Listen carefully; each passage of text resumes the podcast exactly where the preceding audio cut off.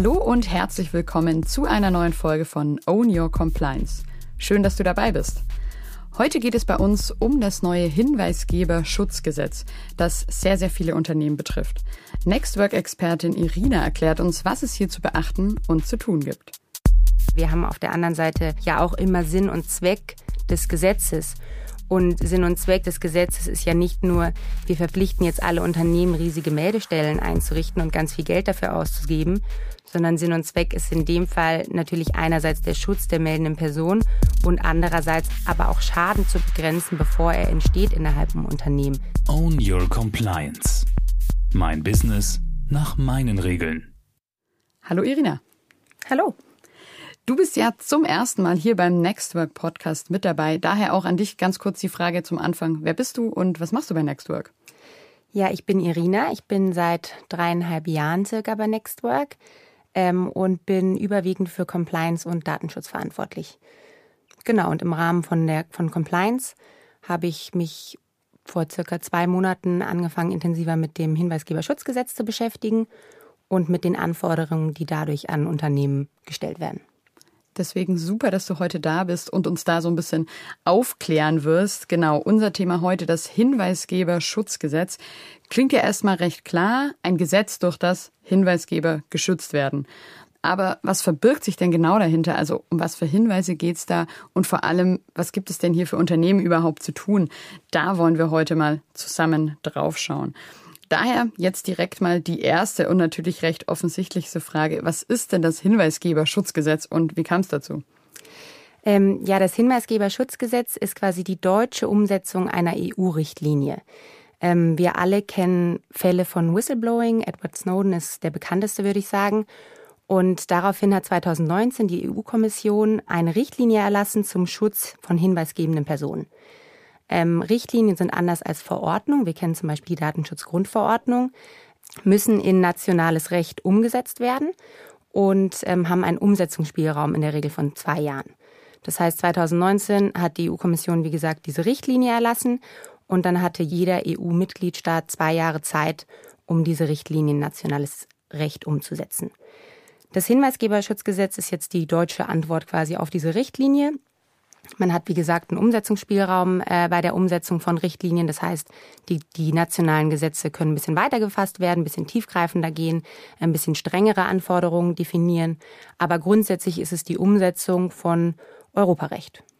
Okay, das heißt, Deutschland hat es jetzt geschafft quasi oder musste es jetzt auch umsetzen. Und seit wann gilt jetzt das Gesetz genau? Genau, also die Richtlinie äh, ist, die europäische Richtlinie ist schon 2019 in Kraft getreten. In der Regel hat ähm, jeder EU-Mitgliedstaat dann zwei Jahre Zeit, um das Ganze umzusetzen.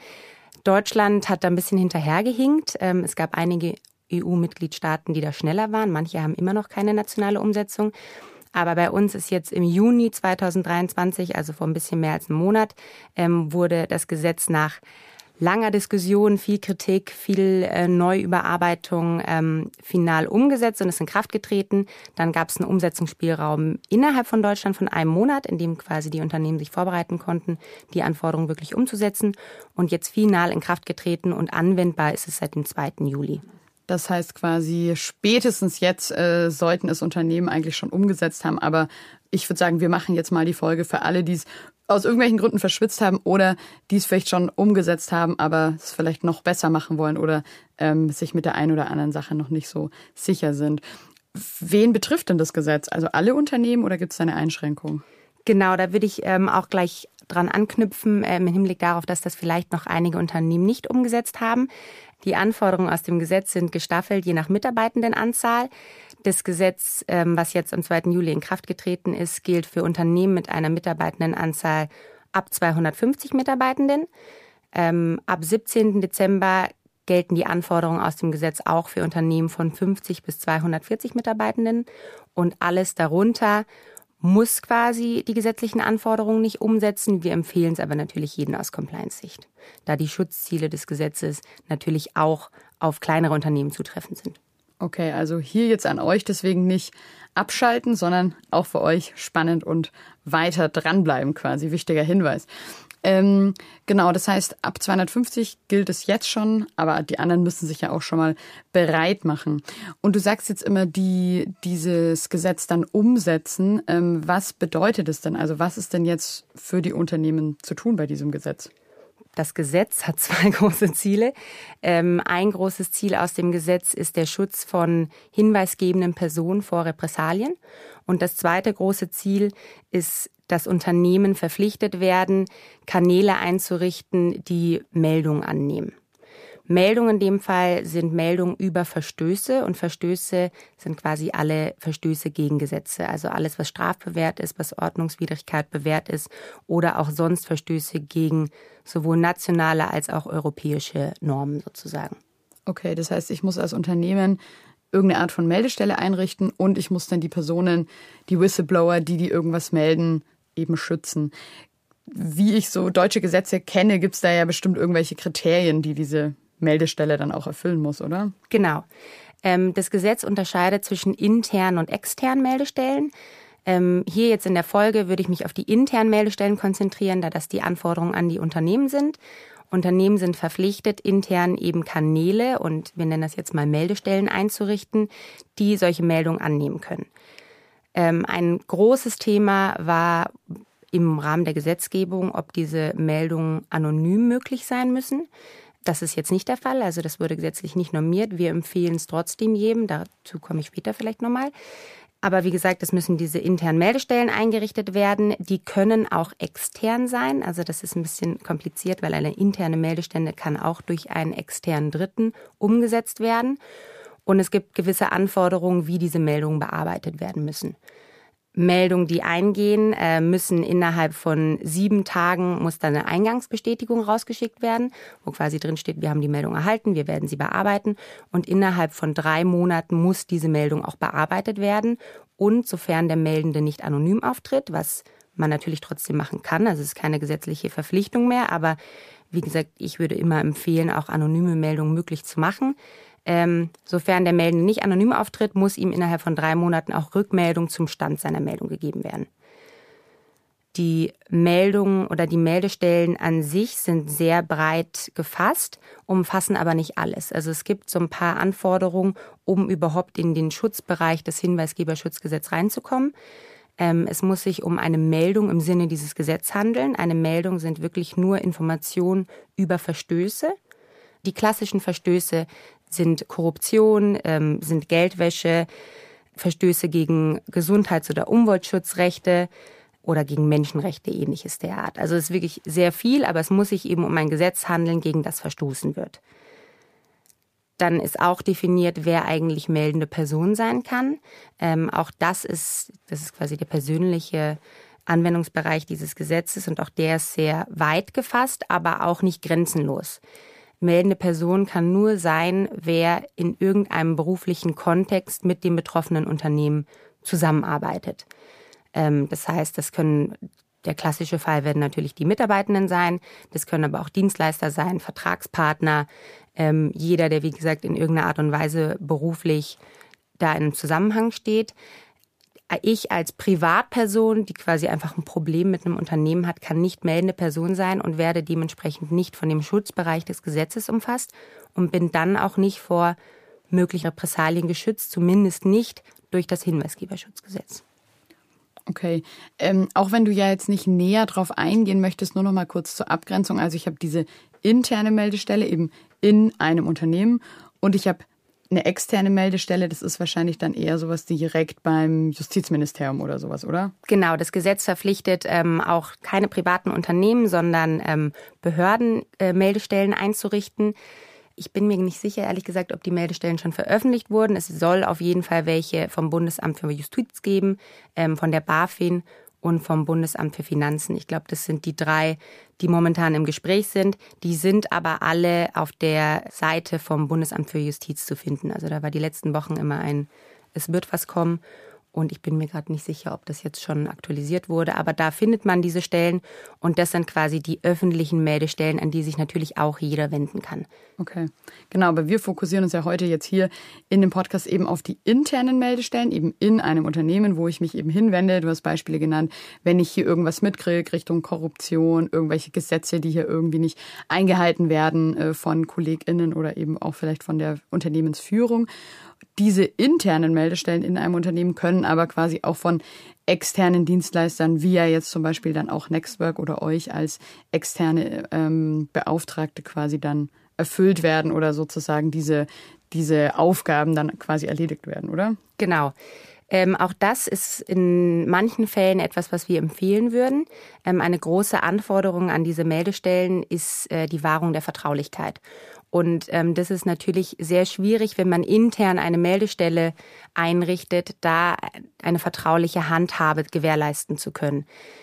Ähm, es gibt da mehrere Lösungsmöglichkeiten. Eine Lösungsmöglichkeit ist wirklich ein abgeschlossenes Hinweisgebersystem einzukaufen, was äh, anonyme Meldungen möglich macht und wo wirklich ähm, Rechte, auch Rollenrechte und Rollenkonzepte so verteilt werden, dass nur die Personen, die zuständig sind innerhalb des Unternehmens, darauf zugreifen können und keine IT-Administratoren beispielsweise. Für manche Unternehmen wird das nicht die richtige Lösung sein, für manche Unternehmen wird es vielleicht eine zu teure Lösung sein. Ähm, oder man sagt, wir haben intern niemanden, der sich mit diesen Meldungen auseinandersetzen kann, weil uns vielleicht Ressourcen fehlen, weil uns da die Fachkunde fehlt von den Personen und wir möchten es lieber outsourcen. Und ähm, wenn man eine Meldestelle an Dritte outsourced, dann ist die Vertraulichkeit natürlich hat einen viel höheren Schutz, weil eben innerhalb des Unternehmens niemand auf diese Meldung zugreifen kann.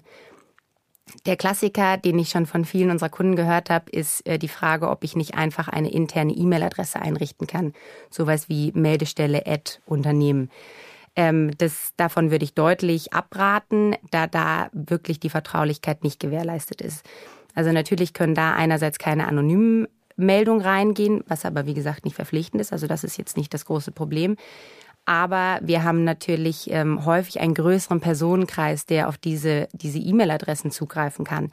Wir haben IT-Administratoren, die die Mailpostfächer ähm, begutachten und wir haben weisungsberechtigte Geschäftsführer, die IT-Administratoren oder Mitarbeitende anweisen können, diese E-Mails ähm, zu zeigen. Also da haben wir wirklich ein großes Risiko im Hinblick auf die Gewährleistung, äh, im Hinblick auf die Vertraulichkeit, wenn wir diese internen Meldestellen einfach als E-Mail-Adresse ähm, einrichten. Also das heißt natürlich nicht, dass IT-Administratoren unsere E-Mails mitlesen, aber im Hinblick auf die Verfügbarkeit von Daten und Informationen haben natürlich IT oder generelle Administratoren Rechte auf solche E-Mails im Zweifelsfall zuzugreifen. Was man machen kann, was ich auch nicht als gute Lösung erachte, ähm, aber das Gesetz sagt, es muss nicht unbedingt ein schriftlicher Meldekanal sein, sondern es können auch telefonische oder mündliche Meldungen eingehen. Man kann auch eine interne Hotline einrichten quasi. Da ist nämlich die Vertraulichkeit hat einen ganz anderen Stellenwert, da Telefonanrufe nicht gespeichert werden müssen, sondern dann in dem Fall gäbe es Personen oder Mitarbeitenden A, der sitzt an dem Telefon und wenn eine Meldung eingeht, bearbeitet er diesen und es wird im besten Fall dann nicht gespeichert, sondern er ähm, dokumentiert diese Meldung, bestenfalls dann anonym oder auf eine vertrauliche Art und Weise. Das ist eine Lösung, ähm, die man wählen kann. Das ist natürlich, braucht wahnsinnig viele Ressourcen ähm, und sollte auch in mehreren Sprachen möglich sein. Und auch die Bearbeitung ist meiner Meinung nach recht schwierig, da das Ganze gut dokumentiert werden müsste. Ähm, und gerade in Unternehmen, die größer sind, also mit deutlich mehr als 250 Mitarbeitenden, stelle ich mir diese Umsetzung als recht schwierig vor und würde dementsprechend davon abraten. Aber das ist eine Möglichkeit, die auch gesetzeskonform wäre. Okay, super. Jetzt hast du quasi gesagt, was nicht so gut wäre, habe ich jetzt schon mal mitgenommen. Einfach E-Mail-Postfach ist schwierig, Anrufen auch irgendwie aufwendig. Habe auf jeden Fall schon mitgenommen, so eine externe Meldestelle, also eine interne, externe Meldestelle ist super eben in Bezug auf Anonymität und zumindest Vertraulichkeit. Aber was würdest du oder was empfehlt denn ihr dann Kunden eben genau, wie setze ich diese Meldestelle um? Also wie, wie kann ich mir das dann vorstellen? Ist das ein Programm? Ist das eine Webseite? Wie, wie schaut es denn dann im besten Fall aus? Genau, ähm, da gibt es mehrere Möglichkeiten. Ich habe einmal schon kurz angesprochen, dass man quasi ein internes abgeschlossenes System ähm, entweder natürlich selber entwirft oder sich einkauft. Das wird dann im Unternehmen lokal gehostet und da gehen die, die Meldungen ein und aus. Das ist eine Sache, die ich ähm, empfehlen würde. Da gibt es ganz viele schon auch auf dem Markt. Ähm, kann man sich mal umschauen. Ich, auch in vielen Preiskategorien, in vielen Möglichkeiten, die diese Meldestellen was die Meldestellen möglich machen, also wie auch eingehende Meldungen bearbeitet werden, ob die schon eingearbeitet werden, ob da vielleicht vom System schon eine erste Einordnung dieser Melde Meldungen ähm, passiert. Das ist eine Lösung, die, die ich persönlich sehr gut finde und die alle Anforderungen aus dem Gesetz umsetzt. Und die andere Seite wäre eben, dass man einen externen Dienstleister beauftragt, dieses Meldesystem umzusetzen. Ähm, dieser externe Dienstleister kann das auch entweder über ein System machen. Da wäre auch eine E-Mail-Adresse in Ordnung, weil natürlich die Vertraulichkeit auf der anderen Seite gewährleistet wäre, zumindest gegenüber dem betroffenen Unternehmen. Ähm, wichtig ist natürlich, dass wir Verschlüsselung von Ende zu Ende haben und dass da technische und organisatorische Maßnahmen ergriffen wurden, um die Information der Meldung zu schützen. Genau. Oder man hat halt kleinere, einfachere Systeme, die nicht komplett in sich geschlossen sind, aber die eben eine Verschlüsselung vom Meldenden zur Meldestelle und in dem Fall dann dem externen Unternehmen sicherstellen. Und ich finde natürlich, gut, wir bieten das auch an, aber äh, ich finde die externe, interne Meldestelle ganz gut, dadurch, dass wir auf der anderen Seite nicht betroffene Personen haben, die diese Meldung ähm, einordnen, kategorisieren und vielleicht Maßnahmen davon ableiten können. Und was wir natürlich ähm, bei einer internen, internen Meldestelle haben, ist, dass die Meldung natürlich auch immer die bearbeitende Person treffen kann. Und da sehe ich so ein bisschen eine Schwierigkeit. Wir haben natürlich gesetzliche Anforderungen, aber wir haben auf der anderen Seite ja auch immer Sinn und Zweck des Gesetzes. Und Sinn und Zweck ist, des Gesetzes ist ja nicht nur, wir verpflichten jetzt alle Unternehmen, riesige Meldestellen einzurichten und ganz viel Geld dafür auszugeben, sondern Sinn und Zweck ist in dem Fall natürlich einerseits der Schutz der meldenden Person und andererseits aber auch Schaden zu begrenzen, bevor er entsteht innerhalb im Unternehmen. Also wir wollen, dass Leute Meldung machen. Wir wollen, dass ähm, Verstöße aufgedeckt werden, um sie vielleicht schon im Keim zu ersticken oder um vor großen Schadensersatzforderungen gegenüber den betroffenen Unternehmen zu warnen, beziehungsweise die vielleicht vorher eben schon zu evaluieren und wegzubringen sozusagen. Das heißt, das sollte, sollte man immer beachten, auch im Hinblick eben auf diese Anonymität, die ich sehr wichtig finde, dass anonyme Meldungen möglich sind. Ähm, weil auch da ist es natürlich so, die Schwelle, überhaupt eine Meldung abzugeben, ist viel geringer, wenn ich das anonym machen kann. Und wir wollen ja, wie gesagt, dass Leute Meldung abgeben. Ich bin auch jedes Mal zu Unternehmen, sage ich zur Geschäftsführung, ihr möchtet, dass eure Mitarbeiter melden. Das ist nicht schlecht, das ist was Gutes für euch, ähm, da ihr dann, wie gesagt, größeren Schaden abwenden könnt. Und wenn die, die Mitarbeitenden das anonym machen können oder jede, jede meldende Person das anonym machen kann, dann gehe ich davon aus, dass mehr Meldungen eingehen und dass dann äh, Geschäftsführung beziehungsweise Unternehmensleitung da viel besser gegen vorgehen kann, gegen Verstöße oder gegen potenzielle Schäden. Wahrscheinlich ein ganz wichtiger Punkt, oder? Also ich kann mir vorstellen, ich kann es total nachvollziehen. Also ich glaube, wenn ich jetzt so Unternehmer wäre, würde ich erstmal denken, oh Gott, da, also erstmal muss ich jetzt irgendwie hier was tun. Es ist irgendwie aufwendig, Arbeit, Geld. Und der erste Impuls wäre ja wahrscheinlich auch so, oh Gott, hoffentlich melden da nicht so viele Leute was, weil ja, ist ja dann irgendwie Arbeit und doof. Aber klar, wahrscheinlich, wenn man so ein bisschen drüber nachdenkt, so wie du sagst, ist natürlich gut, wenn es gemeldet wird, weil die Frage ist ja, wenn es nicht gemeldet wird, kommt es vielleicht irgendwie größer raus, dann wird es irgendwie ein Straftatbestand und ich kann es gar nicht mehr verhindern und es ist gar nicht mehr in meiner Macht. Also es ist wahrscheinlich, müsst ihr wahrscheinlich da viel auch erstmal ähm, die Leute überzeugen oder ihnen das so erklären, wie du es jetzt gemacht hast, oder? Ganz genau. Also das klingt, das ist generell, ähm, also ich sehe das als Compliance-Beraterin ganz häufig. Compliance ist immer ein Thema, was erstmal mit Ressourcen, Aufwand, Kosten verbunden ist. Und äh, viele fühlen sich gestoppt in ihrer Arbeitswelt durch Compliance und haben das Gefühl, oh Gott, oh Gott, jetzt werden wir mir da schon wieder Regeln vorgesetzt, die ich befolgen muss. Aber wie gesagt, die meisten ähm, Compliance-Regelungen sind dazu da, um Unternehmen zu schützen und um den kompletten Markt zu schützen. Und auch das ist eine Sache, diese Hinweisgeber-Meldestellen, die es so gibt auf dem Markt, wenn man das nicht selber intern machen möchte. Das ist natürlich immer mit einem Kostenpunkt verbunden. Ähm, aber wenn man sich mal überlegt, was für Kosten gegebenenfalls erspart werden können, dadurch, dass ähm, eben Schäden verhindert werden, dann sind das wirklich geringe Kosten meiner Meinung nach. Und das ist eine Sache, die, mit der sich jeder auseinandersetzen sollte und auch Unternehmen mit weniger als 50 Mitarbeitenden. Man darf nicht vergessen, dass ähm, wir gehen davon aus, dass nicht viele Meldungen eingehen werden, ähm, gerade in kleinen Unternehmen. Also das ist jetzt nicht eine Sache, wo man drei Leute ein ganzes Jahr beschäftigen könnte, sondern es gibt Studien, die zeigen, ich meine, es gibt einige europäische Länder, die die ähm, europäische Whistleblowing-Richtlinie schon vor ein, zwei Jahren umgesetzt haben und da ist das in Kraft und das konnte man sich natürlich anschauen im Vorfeld, okay, wie viele Meldungen gehen eigentlich ein? Und man ist derzeit bei Unternehmen mit 100 Mitarbeitern im Schnitt, dass zwischen 0,5 und 1,5 Meldungen eingehen. Wie gesagt, wir ähm, sind natürlich dafür, dass mehr Meldungen eingehen. Äh, lieber einmal zu viel gemeldet als einmal zu wenig. Aber auch da gehe ich davon aus, dass das jetzt nicht eine wahnsinnige Meldungswelle wird, sondern dass einfach, wenn wirklich Verstöße da sind, dass da gemeldet wird und dann kann ich diese Meldung nehmen ähm, als Unternehmensleitung und handeln. Und das wird nicht super viel sein, aber es wird ähm, bestenfalls vor größeren Schäden bewahrt. Und dieses ungefähr äh, 0,5 bis 1 oder so pro Jahr oder wie genau, im Jahr. Okay. Pro okay. 100 Mitarbeitende im Jahr. Das, wie gesagt, wir haben da noch keine deutschen Zahlen natürlich. Das galt jetzt abzuwarten. Es kann auch ganz anders kommen, als ich das erwarte natürlich.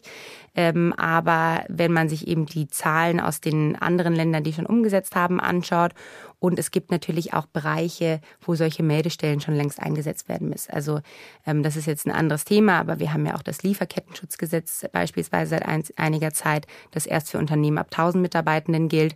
Aber da muss es schon seit längerer Zeit, müssen schon Meldestellen eingerichtet sein, um Verstöße zu melden. Und das hat man sich alles ein bisschen angeschaut und ähm, Zahlen verglichen quasi und so kam man auf diese Zahl von 0,5 bis 1,5. Wie ist das denn insgesamt schon mit diesen Meldestellen? Also war es jetzt eher so, dass durch das Gesetz bei allen Unternehmen so totale Panik und Stress ausgebrochen ist? Oder war es vielleicht sogar auch schon, dass viele Unternehmen unabhängig jetzt von diesem Gesetz schon Meldestellen hatten für genau diese Themen? Ähm, also ich habe das natürlich nur bei meinen Kunden beobachtet, die, wo wir alle Größen vertreten haben quasi.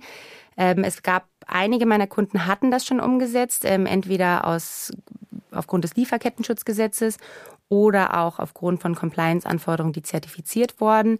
Ähm, die Leute, die sich ISO zertifizieren lassen, ISO 37301, ähm, ist ja die Compliance-Zertifizierung quasi und auch da ist es eine Anforderung. Ähm, da habe ich jetzt mit einigen meiner Kunden mal drüber geschaut. Ähm, nicht alle haben den Anforderungen des Hinweisgeberschutzgesetzes entsprochen. Ähm, aber da, die hatten das zumindest auf dem Schirm. Und dann äh, viele kleinere Kunden auch von mir hatten, also es war ja schon im Gespräch irgendwie, ähm, wenn man sich ein bisschen informiert und ein bisschen im Hinblick auf Compliance oder auch was passiert eigentlich am Markt gerade, ähm, sich da informiert, dann war das, glaube ich, schon ein Thema, wo sich die Leute mit auseinandergesetzt haben. Ähm, und bei den meisten war aber eben der Klassiker, wir fangen mal an mit einer E-Mail-Adresse. Und ähm, ich als Datenschutzberaterin äh, und auch Compliance-Beraterin habe dann häufig Anfragen bekommen, hey, wir würden das so machen, passt das so? Und war dann immer diejenige, die sagen musste, nein, so passt das nicht. Ähm, aber ich habe das Gefühl, es wird grundsätzlich ganz gut angenommen und ähm, unsere Kunden haben es auf dem Schirm und jetzt galt es halt, dass ähm, diese Meldestellen ordentlich umgesetzt werden. Was vielleicht auch was ist, was, was ich mal so mitgebe an die Zuhörenden, ähm, ist, dass bis Dezember diesen Jahres werden wohl keine Bußgelder verhängt. Also deswegen habe ich auch zu einigen Kunden gesagt, jetzt macht mal. Ähm, und wir schauen jetzt im nächsten Vierteljahr, dass wir das ordentlich hinkriegen, aber dass wir schon mal anfangen, auch die Mitarbeitenden zu sensibilisieren, zu kommunizieren. Es gibt eine Meldestelle. Ähm, das ist auch etwas, was man in jedem Fall tun sollte, wenn dann die Meldestelle aufgesetzt ist, dass man einerseits natürlich Mitarbeitende sensibilisiert und sie auch darüber informiert, wer darf eigentlich melden und was darf gemeldet werden. Ähm, wir haben, wie gesagt, diese Anforderung, dass eine Meldung ein Verstoß sein muss, zumindest um vom Schutz des Hinweisgeberschutzgesetzes äh, umfasst zu sein.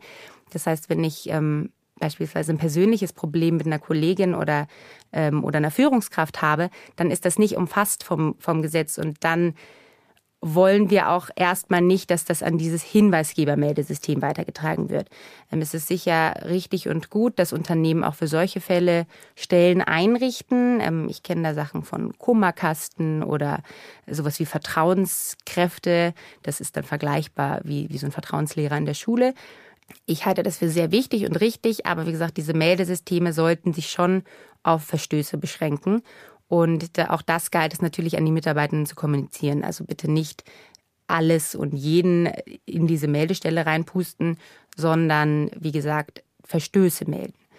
Ähm, und auch an Externe sollte das kommuniziert werden. Ich habe einige Kunden, die mich dann gefragt haben, ob das denn auf die Webseite gepackt werden muss. Ähm, das kann man machen, muss man aber nicht, da wie gesagt nicht jeder Meldender sein kann, sondern nur diejenigen, die eben in diesem beruflichen Kontext mit dem betroffenen Unternehmen stehen. Das heißt, es, man kann es auch so lösen, dass man das ähm, in Hinweise an die Mitarbeiter, Hinweise an Lieferanten, Vertragspartner, vielleicht in AGBs irgendwo mit reinschreibt oder so. Also das ist auch eine Möglichkeit, ähm, Personengruppen zu informieren, die eben potenziell Meldende sein können.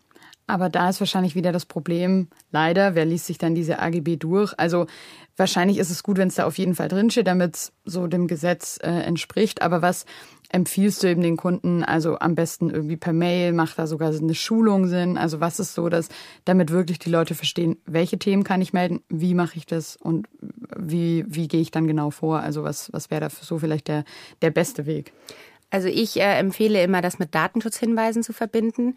Ähm, natürlich mache ich das einerseits dadurch, dass ich auch mit Datenschutz ständig im Kontakt bin, ähm, aber andererseits sind das Informationspflichten, die betroffenen Personen ohnehin ausgehändigt werden müssen. Ähm, das muss jedem Mitarbeitenden ausgehändigt werden. Die stehen auch auf der Website, falls man sich entscheidet, das auf die Webseite zu packen. Ähm, das sollte an Lieferanten rausgegeben werden, an Dritten, mit denen zusammengearbeitet wird. Wenn man äh, Vertragsbeziehungen hat mit Auftragnehmern oder ähnliches, werden da auch ähm, Auftragsverarbeitungsverträge ausgetauscht, an die das quasi rangehängt werden kann. Also meine Empfehlung wäre, das immer mit Datenschutzhinweisen zu verbinden, das entweder mit reinzunehmen mit nochmal einem kleinen Hinweis oder ähm, ein Link in der Mail mitzuschicken oder ähnliches, dass das so ein bisschen verbunden ist dass die betroffenen Personen nicht das Gefühl haben, ich werde erschlagen mit 15.000 verschiedenen Sachen und Informationen und PDFs und was auch immer, sondern dass man zumindest das Gefühl hat, okay, da geht jetzt einmal ein kleines Paket raus, da steht alles drin ähm, und da ist eben auch ein Hinweis auf diese Meldestelle enthalten. Nochmal ganz kurz auch zu den Inhalten sozusagen der Meldungen. Also du hast schon gesagt, irgendwas eben nicht Kummerkasten irgendwie den Kollegen finde ich doof, sondern eben wirklich zu sagen Verstöße. Kannst du hier vielleicht nochmal so ein paar konkrete Beispiele nennen, dass ich mir das wirklich auch gut vorstellen kann, um welche Themen es da gehen könnte, also was, was vielleicht vorkommen könnte? Also jetzt angenommen, ich bin ein Unternehmen, ich bin eine Produktions, ein Produktionsunternehmen äh, mit Kühlwasser. Und dieses Kühlwasser wird auch verseucht mit, weiß ich nicht, irgendwelchen Chemikalien oder so. Und ich kriege als Mitarbeitender mit, dass dieses verseuchte Kühlwasser in einen Fluss geleitet wird oder so. Das wäre ein deutlicher Verstoß gegen Umweltschutzgesetze. Ähm, und das wäre etwas, was ich melden könnte. Bei ähm, Gesundheitsvorschriften, das ist wahrscheinlich häufig in der Lebensmittelproduktion, dass da wirklich gesetzliche Vorschriften nicht eingehalten werden ähm, und gegen die verstoßen wird. Solche Sachen könnte ich melden. Ähm, was natürlich auch immer gemeldet werden kann, wäre Belästigung, sexuelle Belästigung am Arbeitsplatz. Ähm, das ist etwas, was natürlich gegen, gegen Gesetze verstößt. Und auch da sollen natürlich Meldewege offen stehen, ähm, wenn ich als Mitarbeitender das mitbekomme, dass Kollegen von mir oder auch nicht belästigt werden, dass Kollegen belästigen oder ähnliches. Das heißt, ich kann entweder immer Einzelpersonen wirklich konkret melden, wenn ich das zum Beispiel weiß oder mitbekomme. Ich kann aber auch sozusagen allgemein das Unternehmen melden, wenn ich jetzt nicht weiß, wer dafür genau verantwortlich ist. Genau.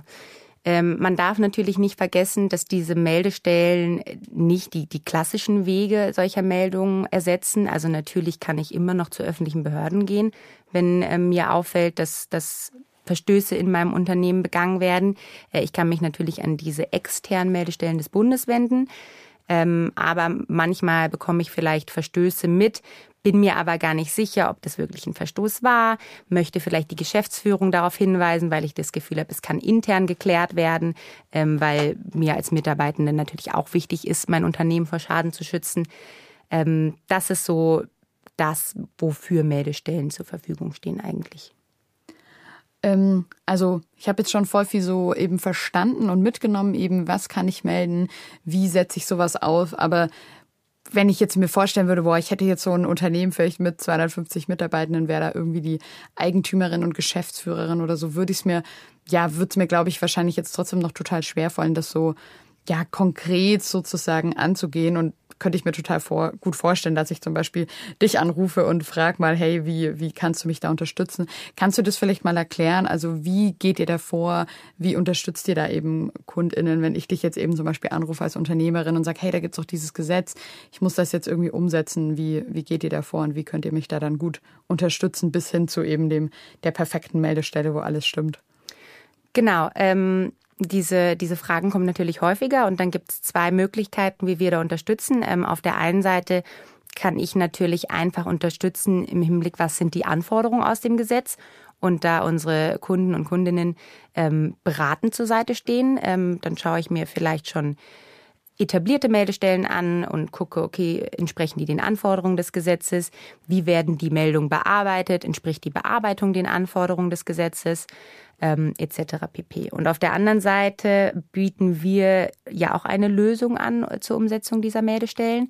Und wenn, die stelle ich dann natürlich vor, und wenn meine Kunden das Gefühl haben, Mensch, ist ja toll, das machen wir, dann ähm, etablieren wir einerseits das System. Das heißt, äh, bei uns wird es über ein Formular gemacht, ähm, was, was meldende Personen ausfüllen können, was dann verschlüsselt zu uns kommt und wir bearbeiten dann diese Meldung.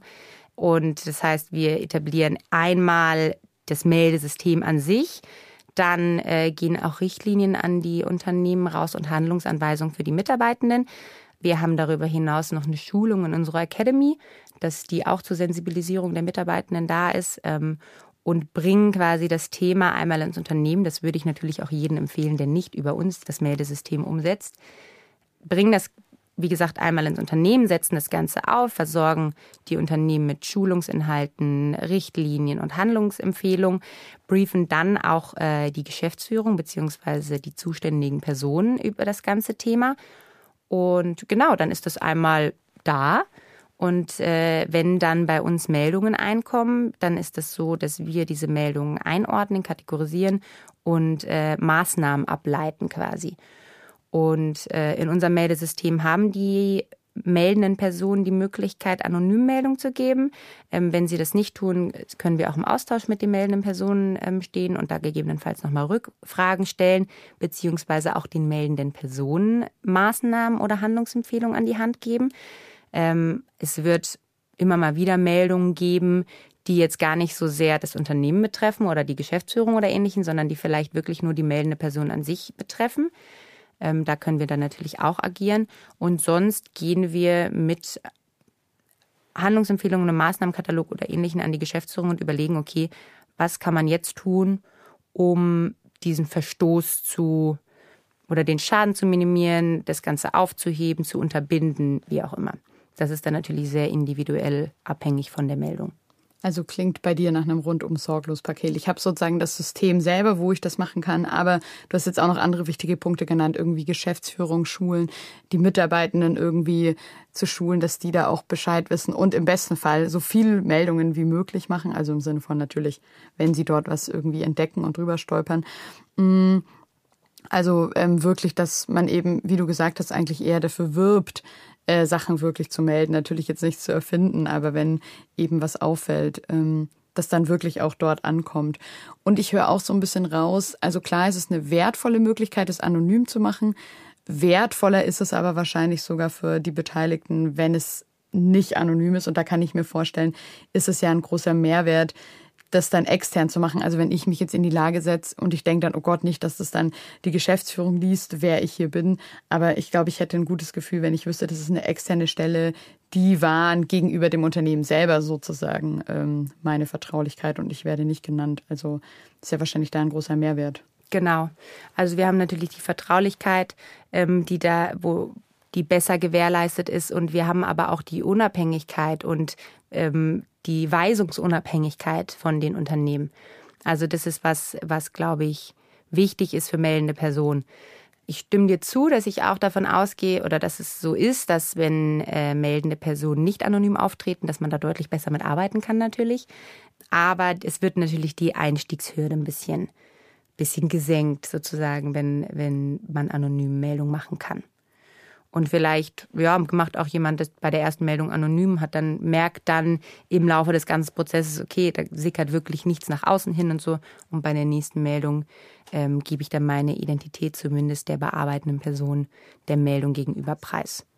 Wahrscheinlich aber wichtig, wenn diese Anonymität gegeben ist oder als Möglichkeit irgendwie auswählbar ist, wahrscheinlich sehr wichtig, dass dieses Formular dann sehr konkret ist, weil ich habe ja dann nicht mehr die Möglichkeit, die Person zu kontaktieren. Also muss wahrscheinlich da das Formular sehr gut und konkret sein, dass ich wirklich weiß, um was geht's, welches Thema, was ist davon betroffen. Also das ist wahrscheinlich da sehr wichtig, oder? Genau, also es sollte dann wirklich natürlich sehr detailliert beschrieben sein, was eigentlich der Stoß ist, äh, der Verstoß ist. Bei unserem Hinweisgebersystem haben die meldenden Personen auch die Möglichkeit, Dateien noch hochzuladen ähm, oder ähnliches. Also das sollte schon konkret beschrieben werden. Es reicht jetzt nicht aus, ich habe gesehen, wie jemand Geld annimmt. Das wäre dann ein bisschen, bisschen wenig. Aber genau, also wenn anonym, dann bestenfalls natürlich sehr genau und sehr umfangreich beschrieben. Und wenn nicht anonym, dann im bestenfalls auch sehr genau und sehr umfangreich beschrieben. Aber dann kann man natürlich nochmal in Austausch gehen, Rückfragen stellen, ähm, die meldende Person auch darüber informieren, was der der aktuelle Stand ist, ähm, bevor man sie dann drei Monate spätestens nach Meldung final informiert, okay, es ist jetzt bearbeitet und folgende Maßnahmen wurden, wurden ergriffen. Vielleicht als äh, letzte Frage zu diesem Thema, wenn jetzt vielleicht Zuhörende von uns hier denken, oh Gott, ich habe das ja total verschwitzt oder ich habe vielleicht ein Unternehmen mit 200 Mitarbeitenden, das heißt, ich muss es dann bis Dezember umsetzen und ich weiß noch gar nicht, wie ich hier anfangen soll. Was würdest du denn sagen, sind vielleicht so die ersten ein, zwei, drei Schritte, wenn ich jetzt sage, ich habe hier noch gar keine Meldestelle, ich habe noch gar keinen, gar keinen Peil sozusagen. Also was, was wäre dann jetzt für mich zu tun? Wo lege ich los bei diesem Thema? Das erste natürlich ist Informieren. Ähm, also der oder die Hörende haben natürlich schon wahnsinnig viel Informationen durch unser Gespräch gerade erhalten.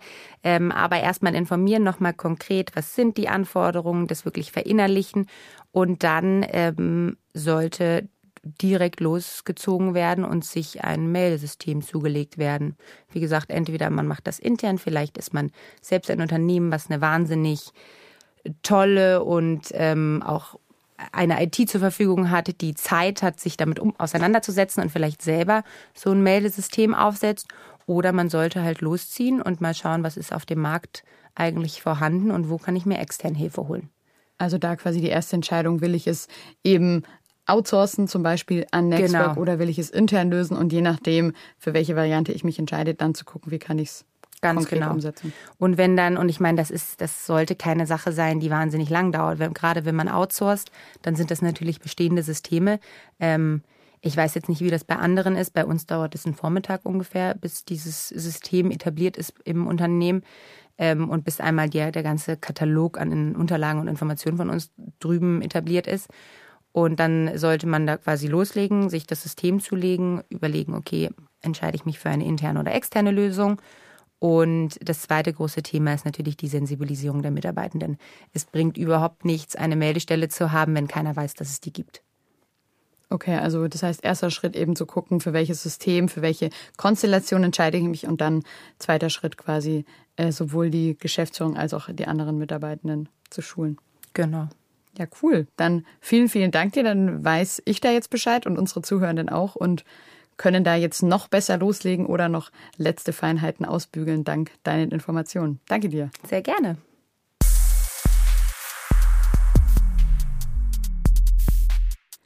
Das war's für heute mit einer neuen Folge Own Your Compliance.